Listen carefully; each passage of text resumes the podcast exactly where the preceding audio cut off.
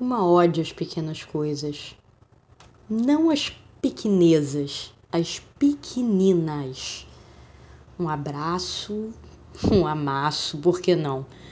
Uma flor brotando, um miado esperto abrindo o dia, um pôr do sol inaugurando a noite, uma estrela que não está mais escondida, uma página de livro revisitada com deleite, uma cena de filme num dia seco, quase um azeite, uma curiosidade que nos leva e uma dose de ingenuidade de menina.